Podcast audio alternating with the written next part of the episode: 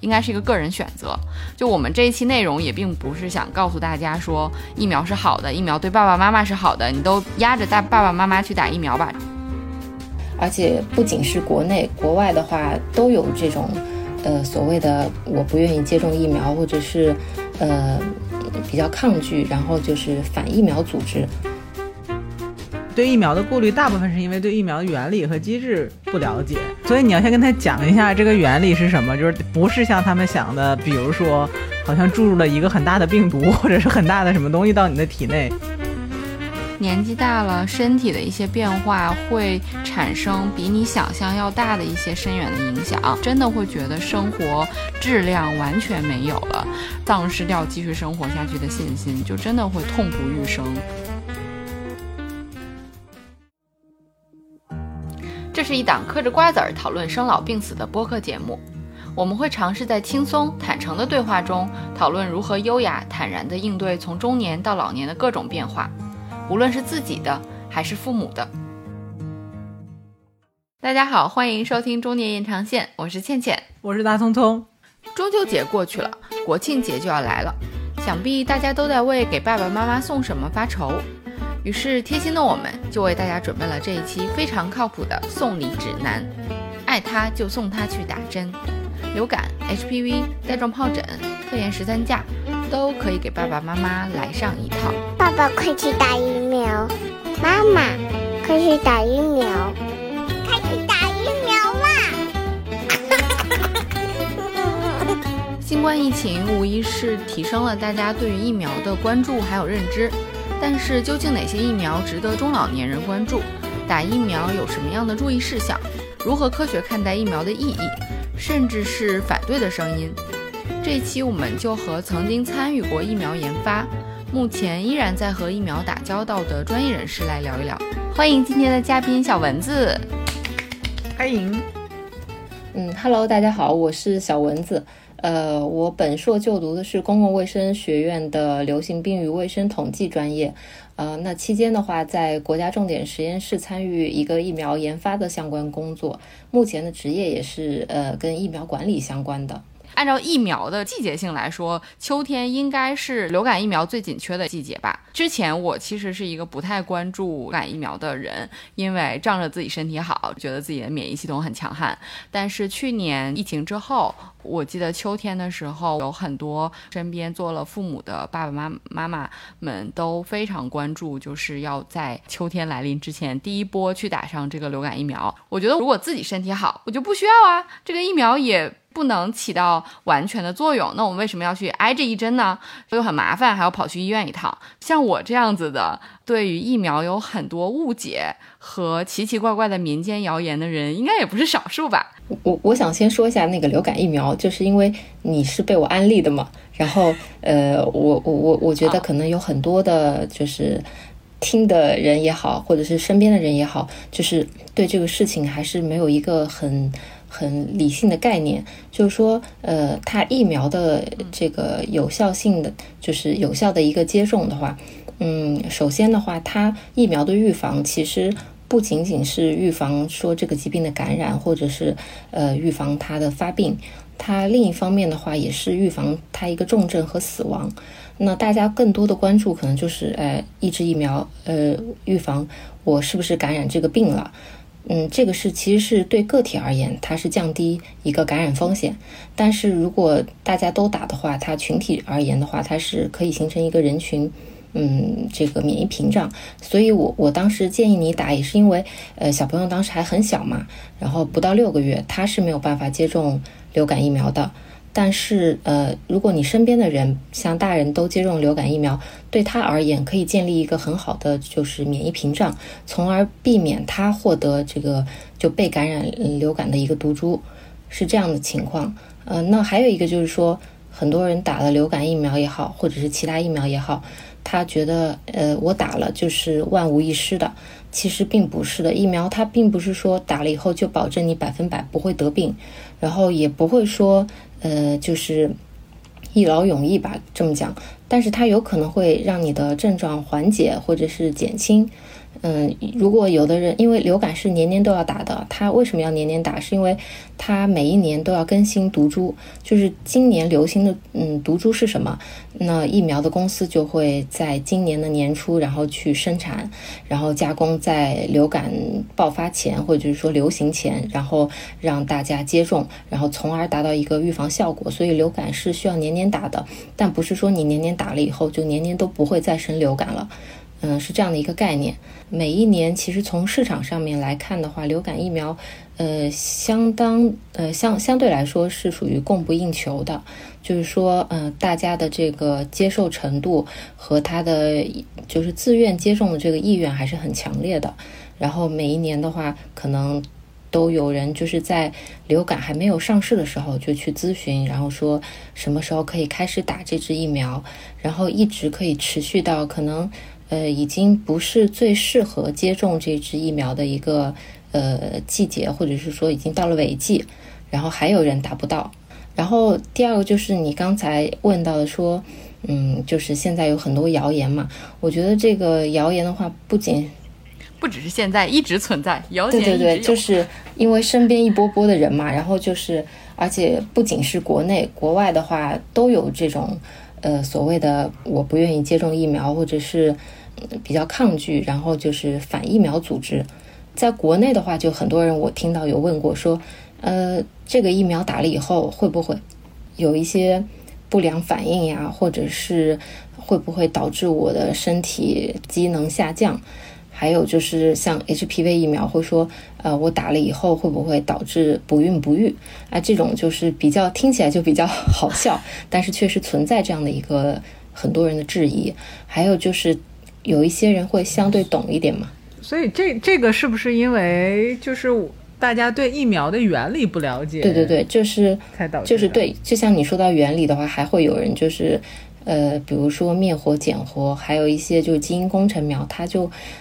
不是很懂，但是他就会觉得啊，像里面有参嗯，就比如加入佐剂啊这些东西，他就会觉得一定是有外源性的东西打入我身体了，那么肯定不是一个好的东西。我是比较有风险的，是这样一个心态。但是在这期间掺杂的很多问题是，呃，我获取的这个渠道是不是一个伪科学渠道，或者是不是一个呃正确的文章来源？因为很多其实，嗯，媒体也好，或者是大 V 也好，他发出来的东西并不一定真实。它有时候是那种从 Science Nature 上面就是摘出来的一些东西，然后呢，它嗯也不能说断章取义吧，或者是说它没有解读到真正的呃要点，然后它就这样发出来公布出来，或者是博取一些点击率，就是往往以讹传讹，然后让大家以为疫苗就是有这样很多不好的地方，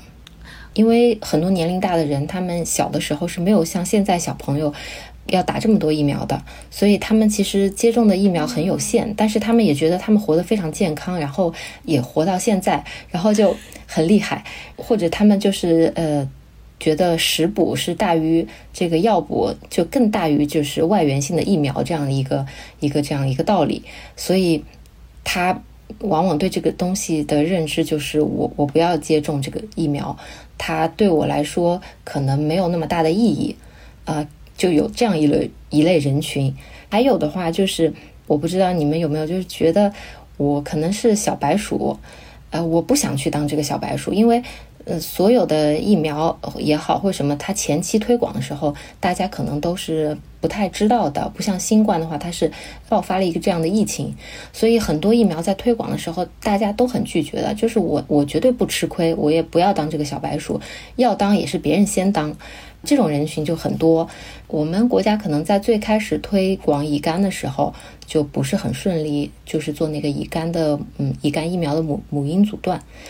但是到了现在，就是所有的新生儿生下来以后，他第一针都是接种乙肝的。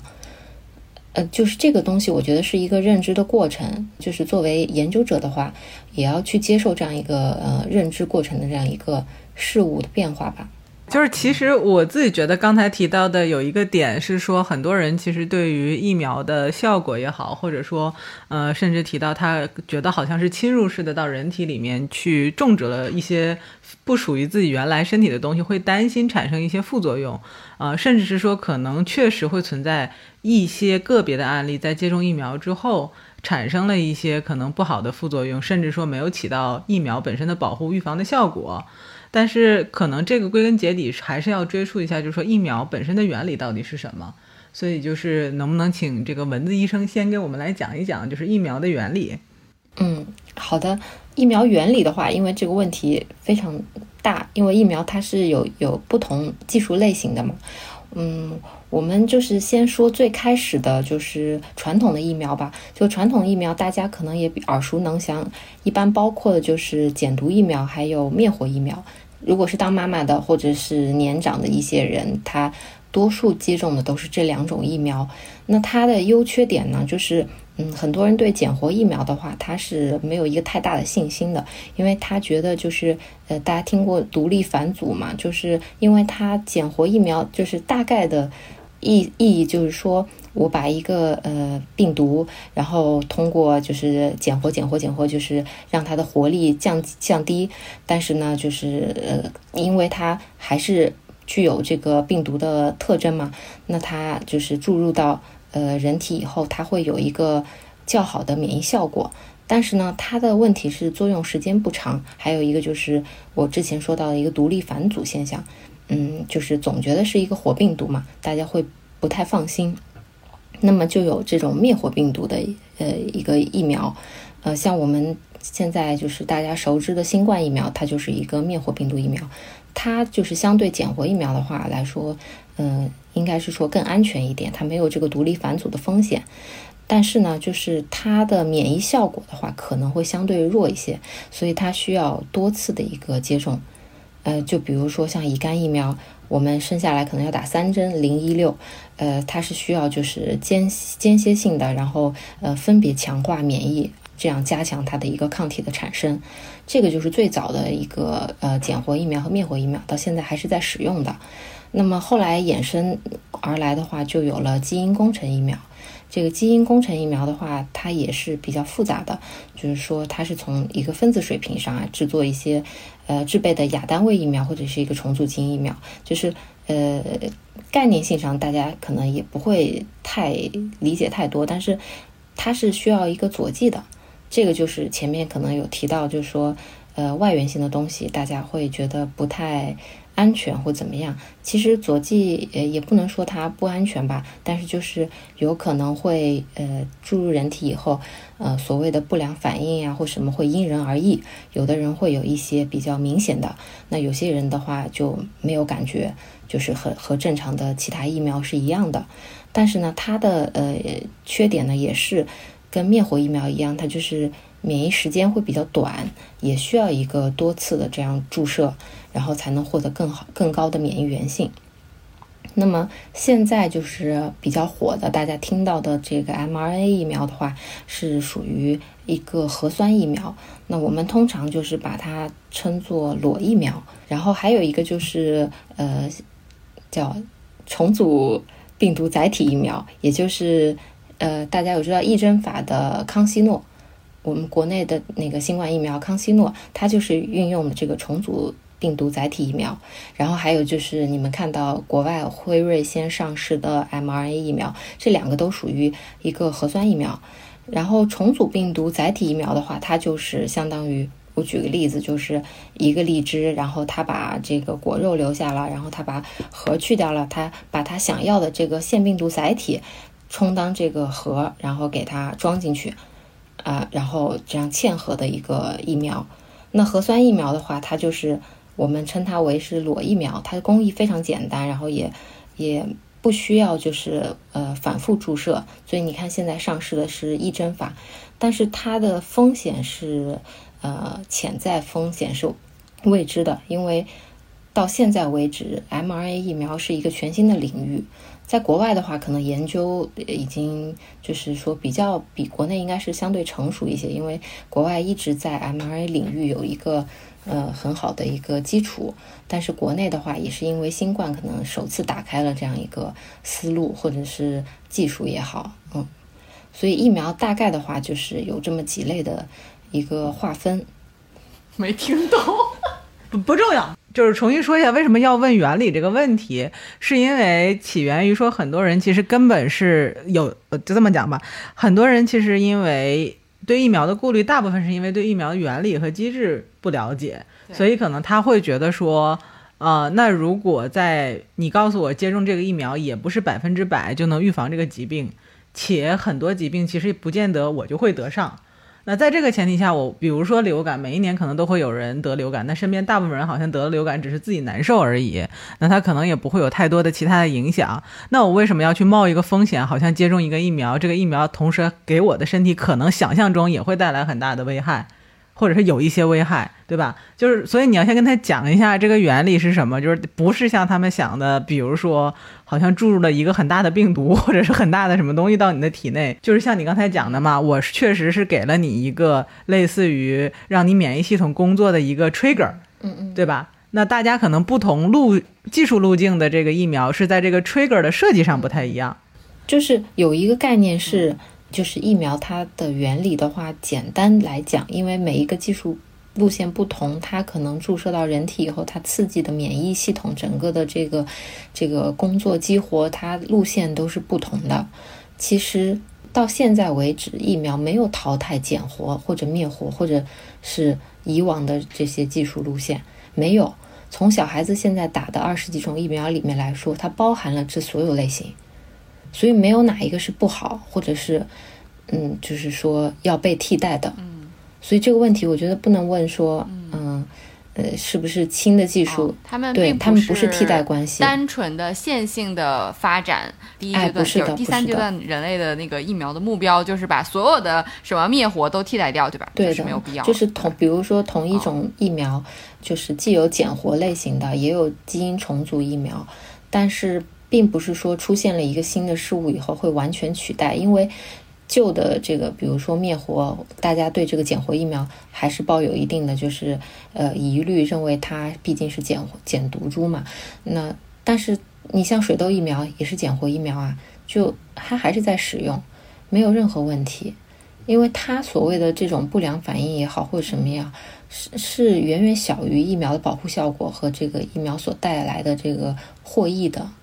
疫苗能对自己造成的伤害，所谓的这个打引号的伤害，其实就是疫苗反应嘛。就是大家见得到的，就是哎呀，这个打完之后，孩子小孩会发烧，或者这个打完之后你会觉得很疲劳，甚至可能更严重的反应。其实大家会觉得这个是疫苗对自己造成的伤害。就像我们每次打疫苗之前都会看那个说明上都会写说有可能会有怎样的疫苗反应。我相信这是一个非常非常重要的事项，需要大家去阅读和了解的，并且其实疫苗不是。强迫要求每个人都打，也不一定真的是对每个人都好，对吧？就是它一定是一个，我觉得应该是一个选择，应该是一个个人选择。就我们这一期内容也并不是想告诉大家说疫苗是好的，疫苗对爸爸妈妈是好的，你都压着大爸爸妈妈去打疫苗吧。这个只是一开始的开玩笑的话，对，就是我们还是想说先破除一些关于疫苗的误解、谣言，然后我们再来展开讲一讲有哪些疫苗是。从这个小文字的角度，觉得值得推荐给中老年和大家关注的，同意同意。就所有的疫苗的话，它在接种的时候，它都有一个明确的接禁禁忌症，它是不建议有一些人群去接种这个疫苗的。嗯，通常来说啊，就是绝大部分疫苗它都，比如说是不可以，就是就是对这个疫苗所所含成分过敏的人。它是不可以接种的，还有呃比较警惕的人群，就是妊娠期或者是哺乳期的妇女也不好接种。还有一种就是你在去接种疫苗的时候，医生一定会问到你说你现在身体好吗？然后是不是有这个感冒发热？是不是在一个呃就是急性病或者慢性病的一个发作期？那么在这种期间的话，都是不适合接种疫苗的。很多疫苗其实都是有。这么几个禁忌症。那么，嗯、还有就是说，呃，有一些比较特殊的疫苗，像流感疫苗，它是对鸡蛋过敏的人群，它是不可以好不可以打的。那么这个就是具体打的时候，你还要看一下你所要接种的这个疫苗的一个呃使用说明书、禁忌症，然后可能会造成的一些不良反应。不良反应的话，就是大家可能打完以后会比较关心，就是说哪一些属于一个严重的不良反应，哪一些就是不属于疫苗的一个呃很明确的不良反应。呃，我们通常就是把不良反应的话是分为四个等级的，就是往往大家接种完以后，比如出现的一过性的红肿啊、热痛，包括打完以后胳膊上出现的那个肌肉肌肉僵硬的小硬结，就拿土豆片可以敷一敷的这个，这种的话都是属于一个一般事件，就是等级最低的。嗯，如果上升到一级事件，这个肯定是国家就是相关部门都会出动的，你肯定是上头条了。这种事情，呃，应该是说很多年都不会有 有有发生过的。呃，然后呢，它从分级上是这四级，就是最严重的就是一级，然后二三四，然后可能一般就是打完以后，有些人出现一些呃导致了一些器官性受损呀，这种呃比较小概率事件，那可能会上升到三级甚至二级，呃也会比较少的。那么从那个分类上来说的话，就是大家认知的一般反应或不良反应，还有一些就是疫苗的接种事故导致你可能出现的不良反应，就是疫苗质量有问题或者接种人员呃接种实施差错，然后会带给你的。还有一种就是耦耦合针和这个心因性反应，这个也比较多。耦合针呢，就是呃我打不打这支疫苗，我都会就是随着时间轴会发生这种疾病。啊，对，就好多人就是我们耦合，但这个好难证明啊。其实也不是很难，就是说，通常我们比如说，呃，别别人被就是接种者问到，说是呃，医生，我打完这个疫苗，然后我得了什么什么病，或者是哎我什么肝肝损了，或者是我出了皮疹了，或者是我发了麻疹了，然后呢，嗯，我们通常先问说你打完疫苗以后多久发的这个症状？一般疫苗打完三到五天之内症状是会发出来的。因为小朋友很明显，你们可以看到，就是打完麻腮风或什么，哎，三五天他会有一个高热，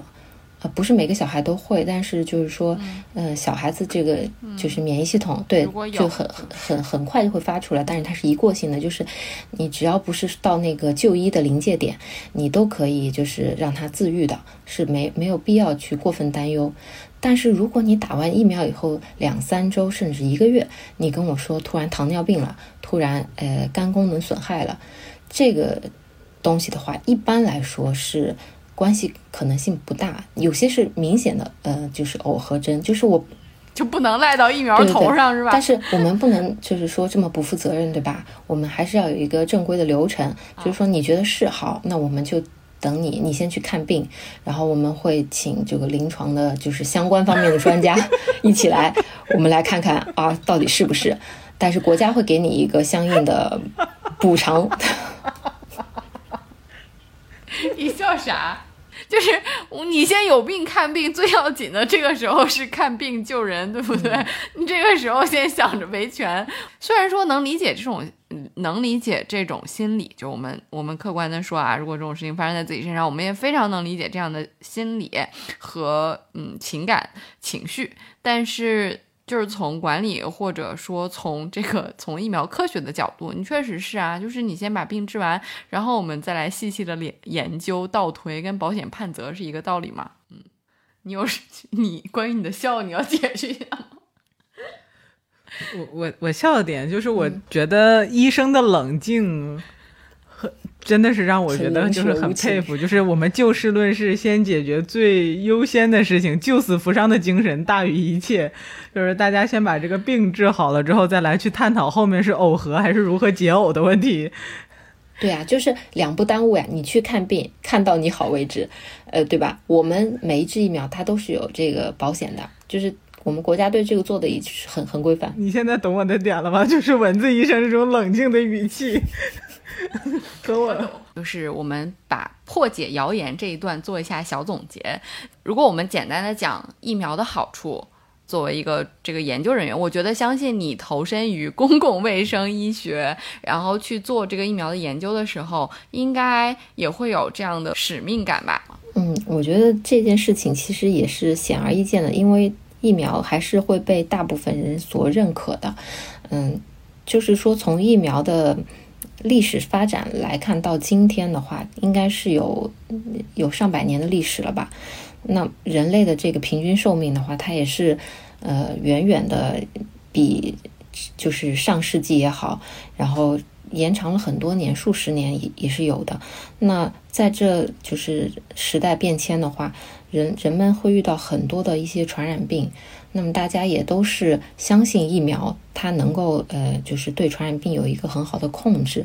嗯，然后也是随着这个医学水平的进步与发展，产生这个好的疫苗，就是这个控制住了人类，嗯，就是获得就是感染呀，然后降低这种概率的这样一个事件，所以疫苗还是人类控制和消灭传染病的一个很重要的手段吧，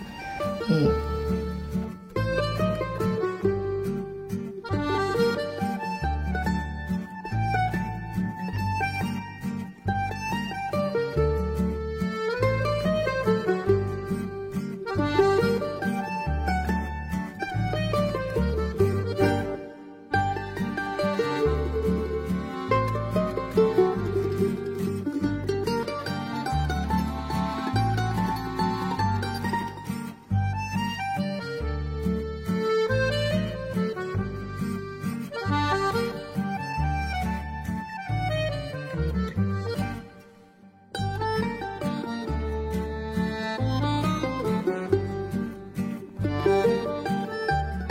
那我们终于谣言破的差不多了，应该大家能听到现在的都非常想知道，就是如果我是一个中老年人，我需要关注哪些疫苗？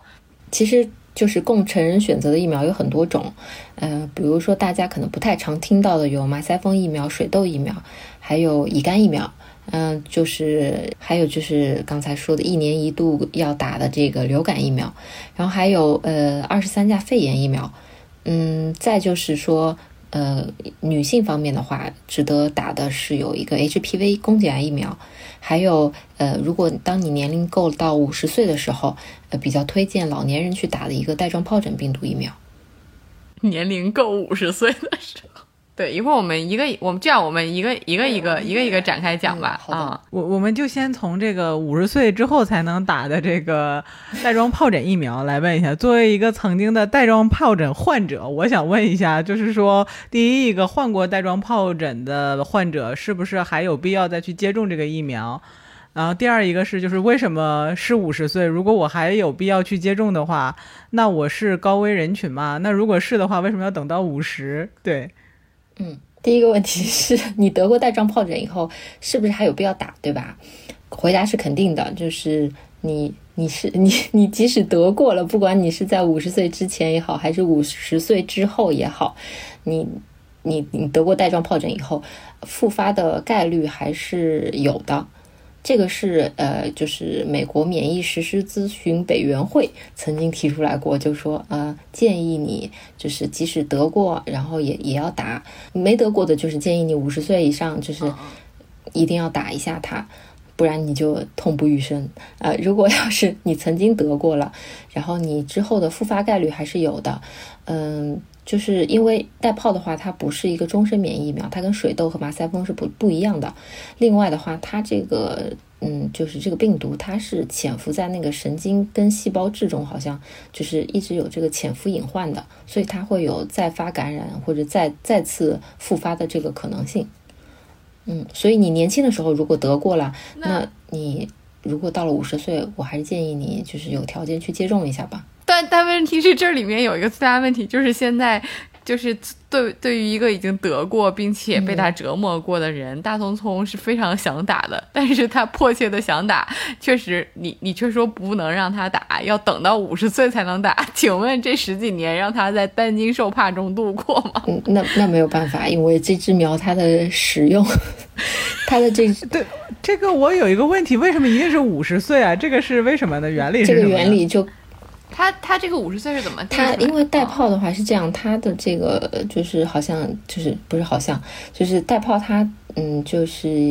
应该也是肯定前期有做过一个研究的话，它是对于中老年人，尤其是免疫力比较低下的人，他容易得。它是一个易感人群，但是年轻人的话，他往往不是一个最主要的易感人群，所以我觉得这个苗，这是我猜测啊，这支苗它为什么做五十岁以上？因为所有的苗它肯定都有一个呃适宜接种年龄范围嘛，或者是通用。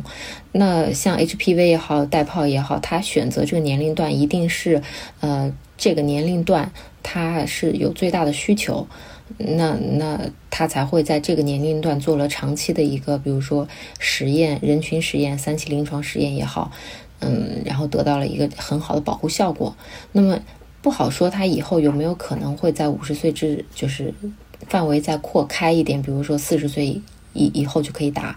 这个应该是要随着疫苗的一个研究，还有人群的一个数据，你才能够用应用到你的身上。你不能说我我我听懂了，就是我过早的承承受了生命不该承受之重，然后还没有实际年龄没有成熟到那个时候的时候，已经得了那个年龄可能易感人群会发生的病。明白了，大夫。我应该把这期节目的开头改成“大洋葱有你十分盼望，想要大洋葱有你十分盼望想要接种的疫苗吗？” 有，我曾经得过一种病叫带状疱疹，疼死了，你疼的痛不欲生那那大聪聪，我想问你，之前得过水痘吗？啊！应呃呃，应该是小的时候得过的。就是初次感染水痘带状疱疹病毒是会得水痘的，再次感染会得带疱的。嗯，你就是属于那种应该是感染过两次水痘带状疱疹病毒的人群。我这种人群对于医学有没有贡献啊？就是如果有需要，你们提。就我觉得你们研究倩倩这种吧，也没有什么意义，就是因为身强力壮的，即便碰过病毒，也都被他打败了。你们还是应该抓紧研究研究我这种人群，我觉得对，疫苗就是保护你这种人的，免不是这样。免疫低下的我人群我我刚才你说的这个解释，我大概听懂了，就是带状疱疹疫苗其实应该是一个这两年比较新的疫苗，我看应该中国也是一九年在国家才批准在中国上市嗯的，对对对，这是对吧？所以它是一个比较新的疫苗。不是不是这样的，呃，这个水痘带泡疫苗是呃不带状疱疹病毒疫苗，它是在美国和加拿大都已经上市了，可能有近十年了。但是在我们国家的话，确实是在一九年，大概是年中的时候吧，就是才正式就是市面上有。呃，我我记得就是这个厂商当时有做这个宣讲会的时候，应该是说上海是我们呃中国第一个引进带泡疫苗的这样一个城市，那所以它的量是非常少的。那安全性来说，就基于呃国外的这样一个数据，它带泡是很出色的这样一个嗯保护效果。所以它引进到中国的时候，这个人群的接受程度还是嗯比较快的，就是因为这个疫苗还有一个什么问题呢？就是嗯它的价格也比较昂贵。那么很多人想要去打，他应该是做了很足的功课，就是说他相信这支疫苗它的保护效果不错，嗯，而且经济能力也不错的人群，或者是在国外呃经历过或者是呃久居过，对对对，他他就是呃有过一定的了解，所以在这个疫苗上市在上海的前期，我觉得是这样一部分人群接触的会比较呃嗯比较的早，然后也比较愿意去打。所以对于大聪聪来说，就是锻炼身体、提高免疫，然后静静等待适龄带状疱疹的这个呃出现。我就是一方面等待能在四十岁的时候和他这个带状疱疹疫苗相遇，或者是说我现在开始就给五十岁设一个闹钟，然后到五十岁那天就准备去打这个疫苗就好了。可以。就是你带泡其实跟 HPV 一样的，你超龄就不在它这个年龄范围使用，首先是不可以的。其次，它为什么？一个是带泡，它跟 HPV 考虑的角度肯定是易感人群，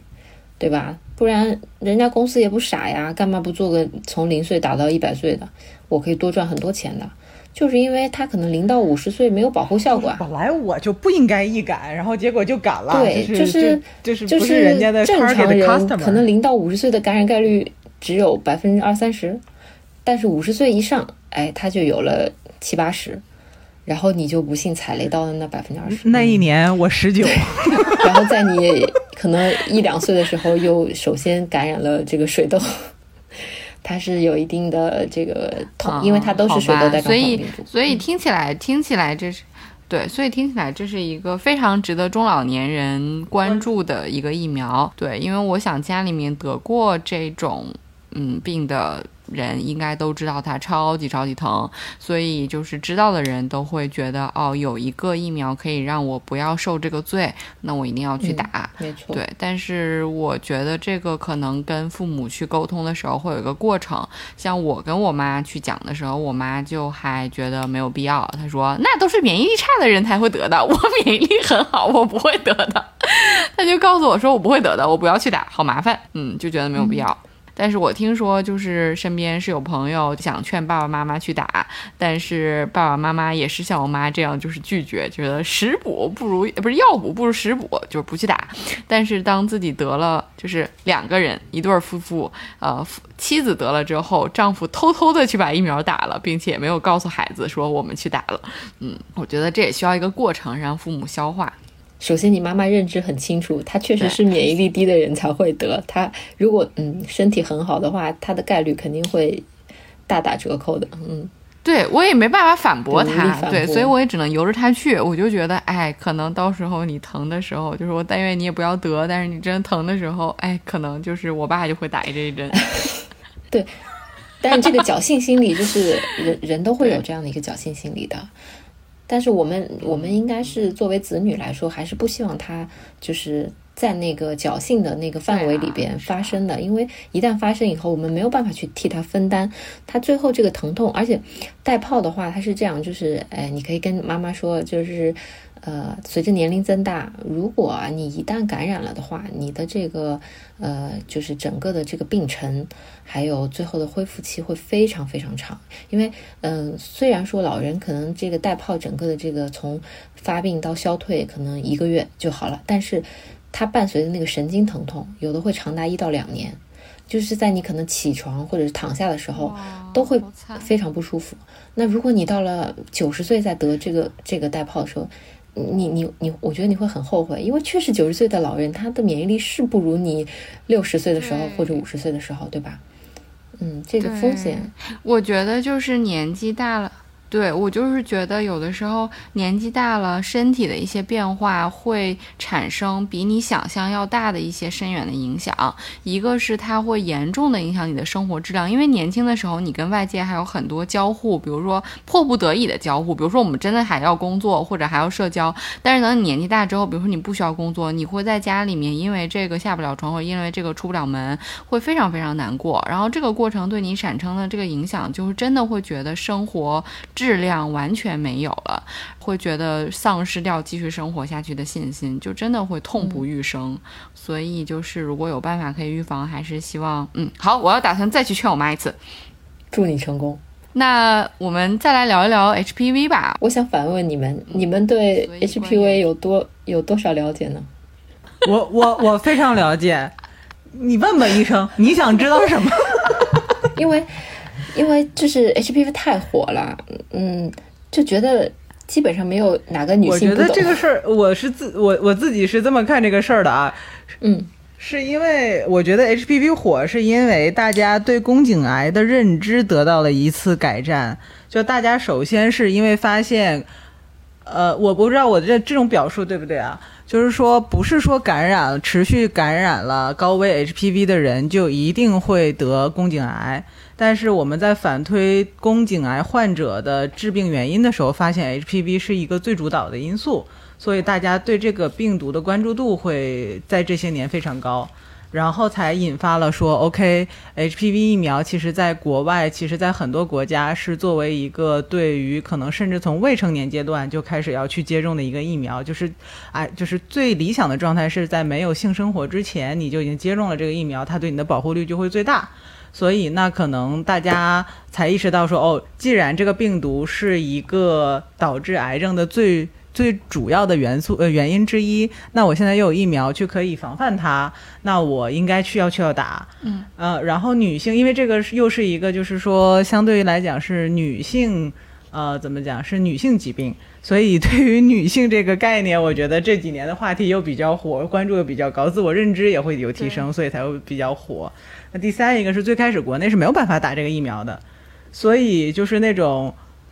墙外开花墙里红的感觉。像大聪聪刚才说的，我觉得都对，因为 HPV 确实就是呃感染率其实是蛮高的，尤其是嗯，它其实 HPV 的话，宫颈癌，呃，它有两百多种两百多种基因型吧，然后但是呢，它其实大部分的话都是一个低危型的一个感染，那而且就是会被人体的这个免疫系统自动清除，但是呢。嗯，有那么十几种高危型的这个嗯 HPV，然后它就会就是触发到宫颈癌这样一个最终的一个结果。那它但是这个人群比例其实也是低的，就是你首先要感染到这个高危型的，然后呢，并且最终发展到宫颈癌，其实它的概率没有就是现在媒体宣传的这么放大。那可能是因为想要让大家去对的，它要经过好几期，是吧？对，就比如说高危型的十六、十八是最典型的，也就是二价疫苗的主要成分。它就是呃，比如说它可能你感染了以后，也只有百分之十、十五的人，然后它就会就是发展成这样一个高级别的病变，然后呢，就是再变成这种子宫颈癌前病变，然后再到癌。然后这个发展过程又会筛掉一部分，就可能最后有百分之一的人会得这个宫颈癌。但是因为呃，这个世界上这个女性的基数很大嘛，这个百分之一其实放大到人群中的话，也是一个不小的受众体。所以嗯，既然有这样一支疫苗，它能够预防癌，那它还是一个很好很好的疫苗，对吧？谁也不希望自己就是 走到癌这一步。那所以 HPV 的话。嗯，这个疾病我觉得是，呃，疫苗的话，现在是因为比较火热，所以大家都是觉得。但是，它另一个方面的话，就是，呃，定期筛查也是很重要的。就是我打了这个疫苗，我还是要定期筛查，这两个是捆绑性质的，不是说我打了疫苗以后，我跟这个癌就没有关系了，这个是不是很对的？就是我不管打不打这个疫苗，作为女性来说，我也一定要定期筛查，才能够远离宫颈癌。是这样一个概念，嗯，所以你刚才提到的二价、四价、九价，这个几价苗是怎么划分的？以及就是它是有什么对应的人群吗？它整个其实，呃，在呃，我先来说价位吧，就是说目前的话，就是世界上的 HPV 的话，它就三种苗，就像你说的二价、四价和九价，它的差别就是在于它价位不同。最开始的这个二价的话，它就是最嗯易感的这个十六、十八亚型，它四价的话就是在这个基础上，我又加了两个高高危的这个亚型，呃六和十一，那九价就更丰富了，它是这样一个呃比较。那么，呃，肯定就是从这个保护效果来说，九价它保护的范围更广泛一点，所以它相对来说可能更高级一点，啊，是这样的。那它价格也会更贵一点，嗯，但是呢，就是说，嗯，这个三支苗它的针对的这个人群主要是女性，然后它的那个使用的年龄范围它也比较局限，像二价和这个四价它都是可以打到四十五岁的，但是。酒驾在我们国内的话，它是有要求十六到二十六岁。嗯，在在海外的时候，就是在境外，应该说境外的话，这个酒驾的 HPV 它是可以打到呃四十五岁的。但是目前我们大陆是不可以的，就是境内是不可以达到这个年龄范围的。嗯，关于驾型，我其实有一个问题，我听到过一种说法，不知道是不是对的哈，就是你刚才讲的酒驾肯定是呃，就是预防范围最广的。但是也有人说，比如说四价和二价，它的针对性会更强，呃，也就是说，比如说同是十六、十八，它可能是不是会产生更强的十六，针对二价会产生更强的抗体？你相对觉得二价就更浓缩，就是它更针对那两种。是是这个原理是对的吗？应该说，嗯，这样的比较不是很科学或严谨吧？就是说，并不是说多价位苗，呃，它的保护效果就平摊到每个亚型了。然后，呃，比如说二价和四价更突出保护这两个亚型，因为你这个从免疫学上来说的话，它。都是激发，就是不同亚型它去激发这个抗体，它所产生的都是足够的，就是保护足够保护你的这样一个效果。那所以就是其他疫苗也是这样，都都是在研究一个通用型的，比如通用型流感疫苗也好，还有多价位的什么什么疫苗也好，其实还是在嗯在在想说怎么样让这个呃疫苗更全面一点。OK，那那关于接种是年龄的话，为什么就是说会出现这种就是年龄上的差异？其实我刚说的就是，呃，酒驾其实它在国外的话，就是二加、九加、四加都是在四十五岁，但是只是在我们国内，就是它目前上市的这这个条件批准的话，是在十六到二十六岁。它为什么呢？就是嗯，有几个原因吧。一个的话就是一个嗯，我们国家的一个文化的一个差异。因为，嗯，就像大聪聪刚说的，这个 HPV 主要是适用于在没有就是首次性行为接种，呃，首次性行为之前接种会最佳最适宜。所以，对于亚洲这样的文化，他认为九到十五岁的这个女性发生嗯首次性行为的概率会比较低。这是一个点，第二个点呢，就是说酒驾它获批上市，嗯，中国还是比较，嗯，就是说比较保守的。它因为它发现这个，呃呃，HPV 九价在境外的这个实验人群，它主要是做了十六到二十六岁。他做这个九到十五岁的人群的时候，他用的是这个免疫调节实验，就是通常呃临床上面就是评估疫苗的一种呃手段。那他可能认为，就是说，在这个年龄层，并不并并不是很紧迫需要 HPV 九价，可以用二价和四价来弥补。第三个就是，嗯，九价在我们国家上市，仅仅只有八天时间就获批了。然后他可能觉得这个疫苗的供应量也好，还有它的这个价格，他为了让他的疫苗的利益最大化，他就是先首首。首就是第一批开放了十六到二十六岁这样人群，有可能随着这个时间推移，它可能跟国际上的这个标准会一样，放宽到四十五岁。但是目前应该都只是达到四十五岁。明白。那还有一个问题啊，就是说，比如说，呃，作为现在是在二十五岁到四十五岁之间的人群，那大家如果先打了一个二价或者四价。那之后的话，是不是比如说，如果酒驾放开了之后，他还可以继续再去打一个酒驾？可以的，可以的。就是如果你在接种了二价，然后你过了嗯若干年，然后你觉得呃，我我还是想去再接种一个四价。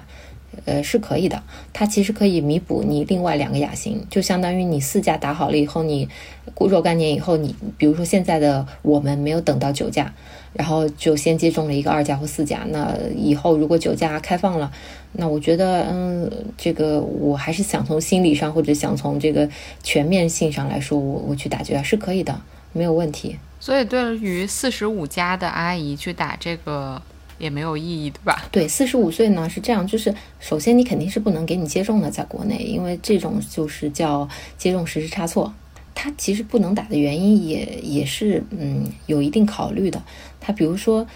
十八到二十八岁的话，它可能是一个性活跃期间期，那么你在这个之前打，它是有一个更好的保护效果的。那如果你在四十五岁以后，它基本上女性都进入了一个叫做围绝经期。呃，它的这个卵巢分泌激素都下降了，然后器官的这个就是尤其是生殖器官这个炎症感染率也会下降，就打这个疫苗的这个必要性来说就没有那么紧迫了，所以应该说是性价比不是那么高。嗯，应该是考虑到一些这些因素，所以暂时不开放。我只能说暂时，也许等我七老八十的时候它开放了。前几天看到了一个研究报告，我觉得很有意思，就是和你刚才提到的这个可能会有一些反差，就是呃，我国每年报告 HIV 和就是艾滋的那个数量大于等于五十岁年龄组的这个人口比例是逐年上升的。从性别上来看，其中也是以男性为主的。这个反映出来的一个情况就是，随着健康水平的逐渐提升，就是男性，包括其实女性，就是那个性生活的年龄是在逐渐延长的。包括就是这几年，应该也会大家会看到一些新闻，说自己的爸爸。被嫖娼被抓，就是中老年人群的性生活或者性需要没有被满足，然后他们也会，就是他们有这个需要，然后也不是说明他们绝对就是说你想象中的说他们就不存在这件事情了，就是他们还是会发生。然后是那个报告里面特别提到的一个点特别好有意思，就是他们访谈了一些男性的这个呃 HIV 的携带者，他们就说在他的性生活中，他就要追求这个性生活，他们的态度就是不畏惧。不在乎，所以叔叔阿姨们也是有性生活需要的。在 H HPV 疫苗这件事情上，我们之前打疫苗的时候是有朋友直接带着老公一块儿去打的，所以这个从科学原理上是有意义的，对吧？嗯，对对对，就是我其实个人也比较好奇，就是在国外的时候，他那个 HPV 好像男性是可以接种的，然后但是国内的话，目前就是针对人群也是女性嘛，因为。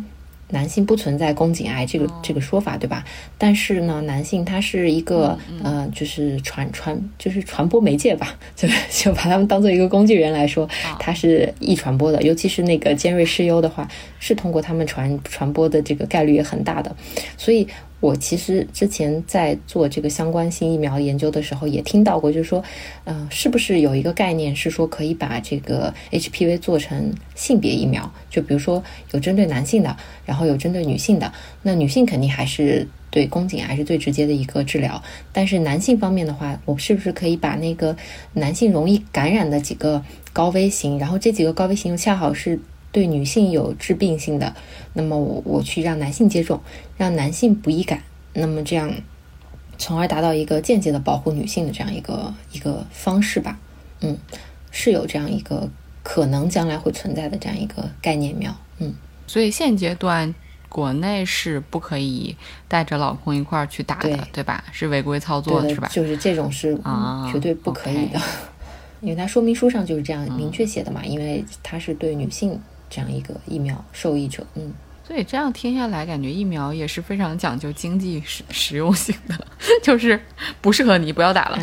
对对对，就是不适合你，你肯定不要打了；适合你的，你打的时候还要考虑一下呢，是吗？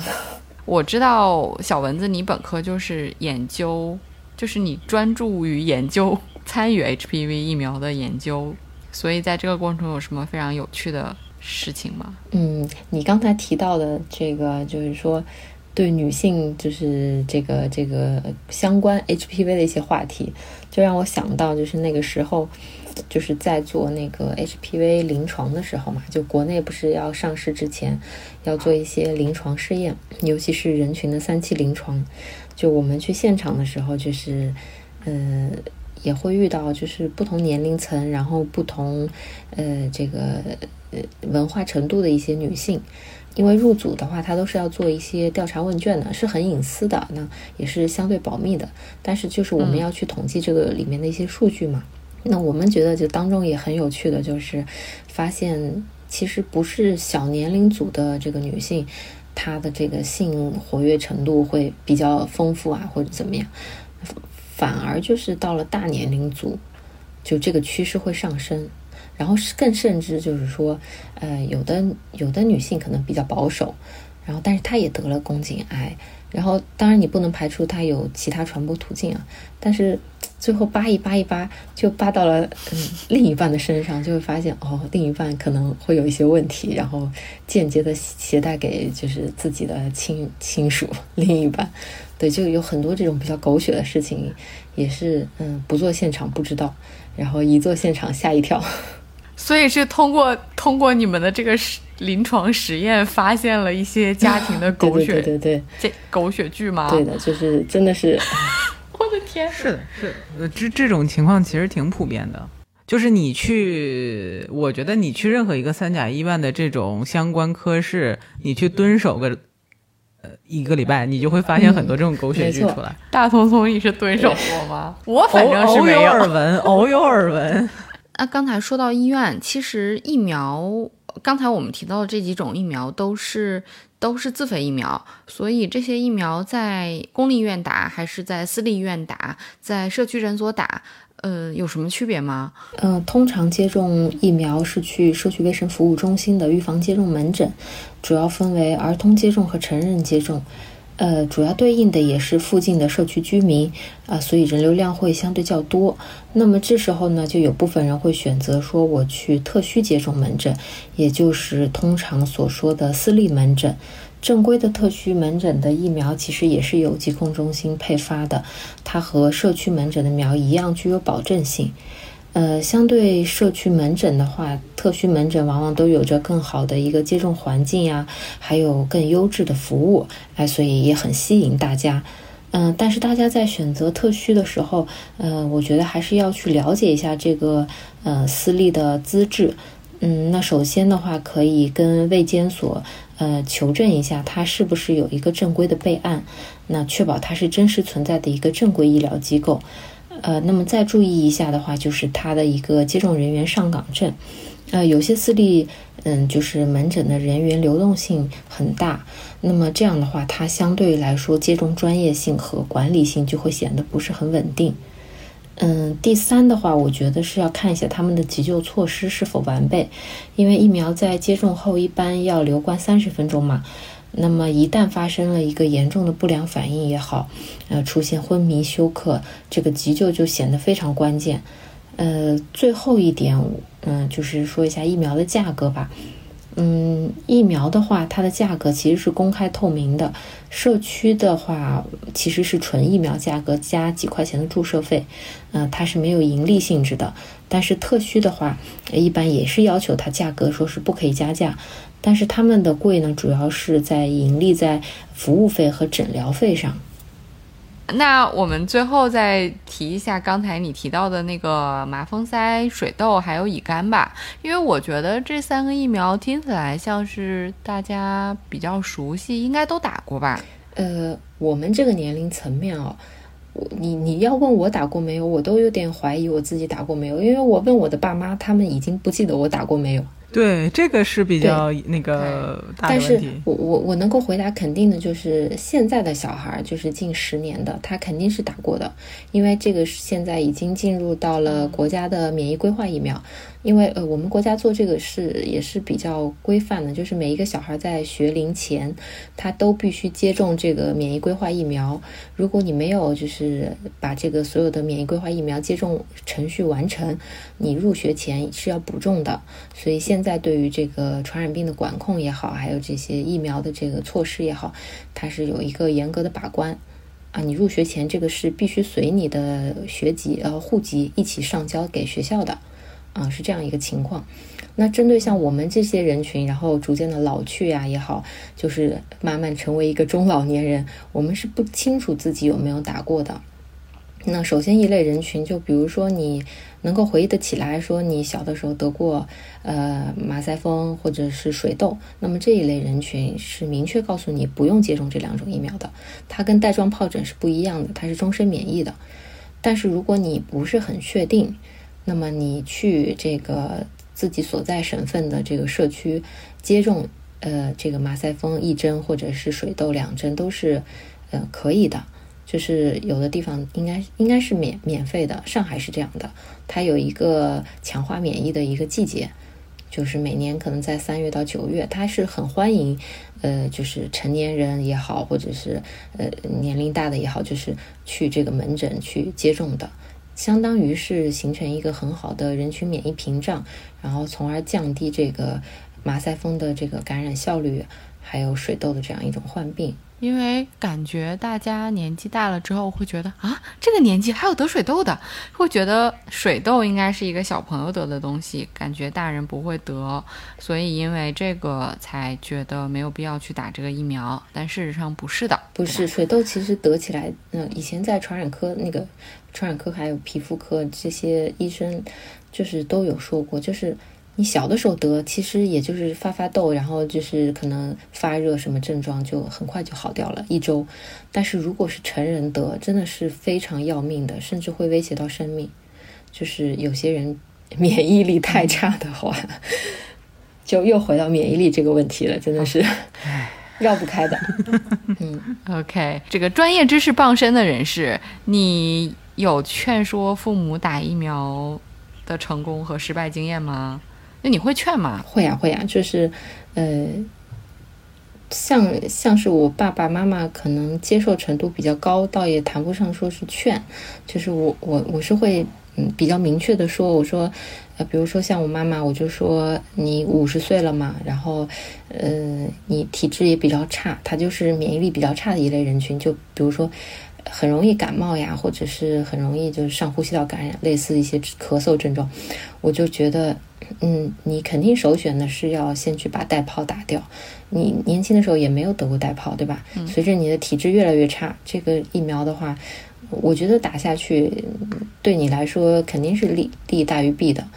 所以他也他自己的性格呢，就是说也是比较嗯比较怕，然后所以怕生病，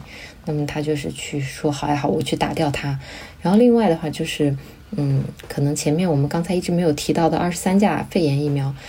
这个疫苗的话，就是多半，嗯，就是成人就是可以打的，但是多半的话也是在呃中老年人打的比较多。像上海这边的话，是对六十岁以上的老人，他可以免费接种一次，呃，这个二十三价肺炎疫苗。那我妈妈她是呃前几年的时候就是体检发现就肺部有那个阴影，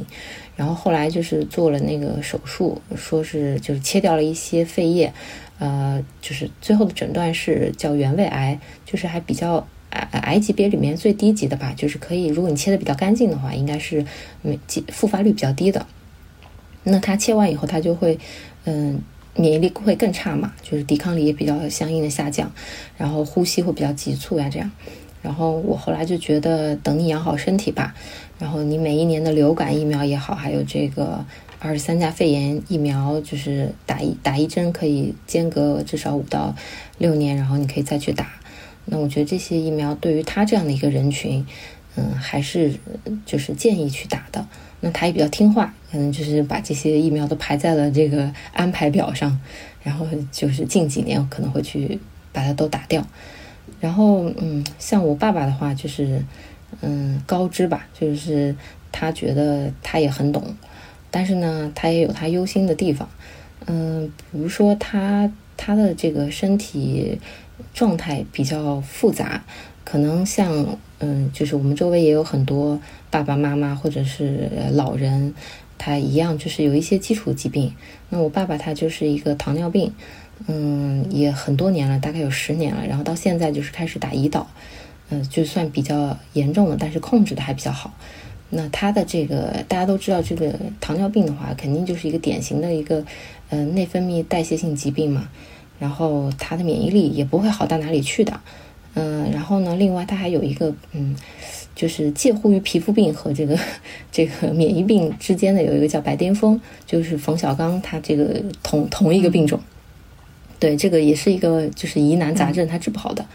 然后他。也也很早就得了，可能年轻的时候二三十岁就有了，啊，就是控制的也还还好吧。但是就是说，他整个这个疾病两个是相互制约他身体的。那我一开始的话就觉得他这样的人群，呃，就是控制控制糖尿病并发症就比较好了。但是，呃，我后来也是考虑到，就是说免疫力太差了嘛。你嗯，就是从从疫苗接种角度来说，就是这种这一类免疫力比较弱的人，其实你往往接种这些，比如说呃灭活疫苗也好，它的产生的这个呃抗体水平，其实可能没有正常人高，就是它打出来效果可能不一定很好，所以我一开始也不是很就是很坚持这件事情，但是后来我我觉得嗯嗯还是还是去接种一下。比较好，因为就是像带泡啊这种，嗯，糖尿病也是一个就是高发人群，然后那你打了以后，是不是可以减轻一些不必要的痛苦？啊，至于这个并发症跟它也不是相关性的嘛，对吧？就是我们继续保持关注就好。嗯，但是我觉得该打的还是可以，可以考虑去打。嗯，然后他也是就是年轻时候得过带泡，所以他一开始也说啊，我不要打，就我得过了呀，我是终身免疫啊。但是这个概念是错的，就是他并不是终身免疫。那那我觉得，嗯，有类似相关的这个。我我到录这期节目之前，我也以为我对带泡终身免疫了。对对对，他是真的是。然后我现在得到的结论是我还要殚精竭虑的过十六年。没事，我我我我还要殚精竭虑的也要过十六年。底子能一样吗？你一样呀，都没有得过啊，就是最原始的身体状态。我们拼的都是免疫力，不是吗？所以对，所以我觉得就是疫苗呢，是人类文明。那一次怎么讲？就是是人类文明带给我们的保护手段。对，大家在接种的时候要根据自己的情况、自己的需求，然后科学先去了解疫苗，先去了解。像我们这期节目是一个开始，就先了解有什么疫苗值得关注，然后再去了解一下这个疫苗周边的一些信息，就是多去阅读一下一些科普的呃文章，就是比较比较靠谱的一些一些科普的信息渠道，对吧？然后就是重要的是要多加锻炼，好好休息，保证营养，然后管住嘴，迈开腿。增强免疫还是要靠自己的。这里面我觉得在最后我需要纠正自己一个之前的表述，就是我前面说怎么劝父母，其实我觉得打疫苗，呃，本身不是一个要劝的事儿，和父母之间用“劝”这个词本身就呃带着一种。嗯，知识上的和信息上的优越感，就是自认为说我知道的更多，或者我是在为你好。其实这和小的时候我们非常不喜欢父母灌输给我们一些信息和强制输出一些信息和观念是一样的，令人反感的。对，所以我觉得在这个过程中，呃，父母说的我要提高自己的免疫，其实也没有错。对吧？然后我们呃所要介绍的疫苗是什么疫苗好，或者是呃哪些疫苗值得关注？一方面是因为我们的知识和信息可能达到了，另一方面我们也有可能其实仅仅是因为这个疫苗最近很时髦，比如说前几年流呃非常流行 HPV，我们就一翁，也就是有些人比较谨慎会去先了解，但有些人可能稀里糊涂就去打了，当然打了可能也没什么问题，但是也有可能有一些人打了之后会有一些反应，然后。呃，自己会呃不太舒服，对吧？那对于父母来说，其实也有可能有这样的过程，嗯嗯，对吧？小蚊子医生，